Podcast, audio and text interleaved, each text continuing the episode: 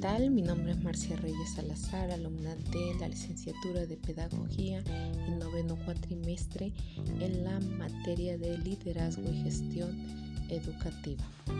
El tema de hoy es liderazgo y tipos de liderazgo.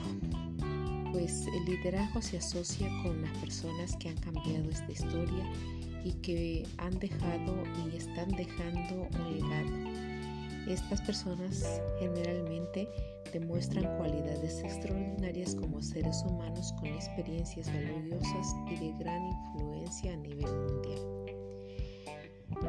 El líder educativo se ha convertido en la persona que en condiciones específicas frente a la educación orienta a la comunidad educativa estudiantes, docentes, padres de familia y personas que manejan proceso educativo en la búsqueda de mejorar la calidad educativa, el clima y la cultura organizacional en crecimiento personal reflejado en la formación integral de las instituciones. Aunque el líder educativo es ejercido formalmente por los equipos directivos, también este se distribuye a otros miembros de la comunidad educativa. Podemos hablar de tipos de liderazgo como líder transformacional.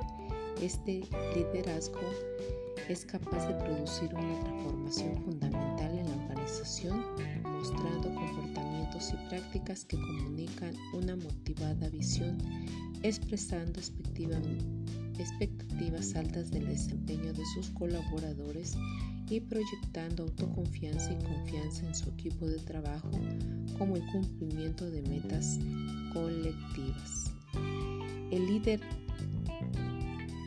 distributivo pasa a ser un agente de cambio que aprovecha las competencias de los miembros de la comunidad educativa en torno a una misión común. En dicha comunidad se fortalece a individuos ya destacados incrementando la capacidad de la escuela para resolver problemas. El líder pedagógico o líder instruccional está orientado a la gestión de los centros educativos buscando potenciar el apoyo que el director puede brindar a la labor docente e ir más allá de las labores administrativas que se asocian su rol.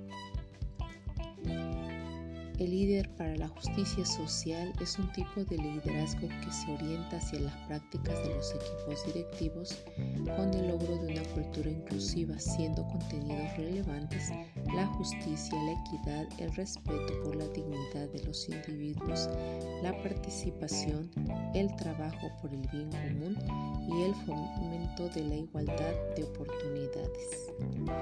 El líder emocional, según Goleman, desempeña un papel esencial en el ámbito emocional, incluyendo las emociones de los miembros del equipo y buscando motivarlos hacia la dirección adecuada y el logro del propósito común. Concluyendo, podemos decir que los líderes desempeñan un papel muy importante dentro de la educación. Es más valioso un buen líder, ya que estos deben de conocer a sus alumnos y motivarles para que potencien lo mejor de sí. Un buen líder educativo es modelo de inspiración, por lo, por lo que los aprendices siempre se lo reconocen por ser innovadores, empáticos, asertivos y buenos comunicadores.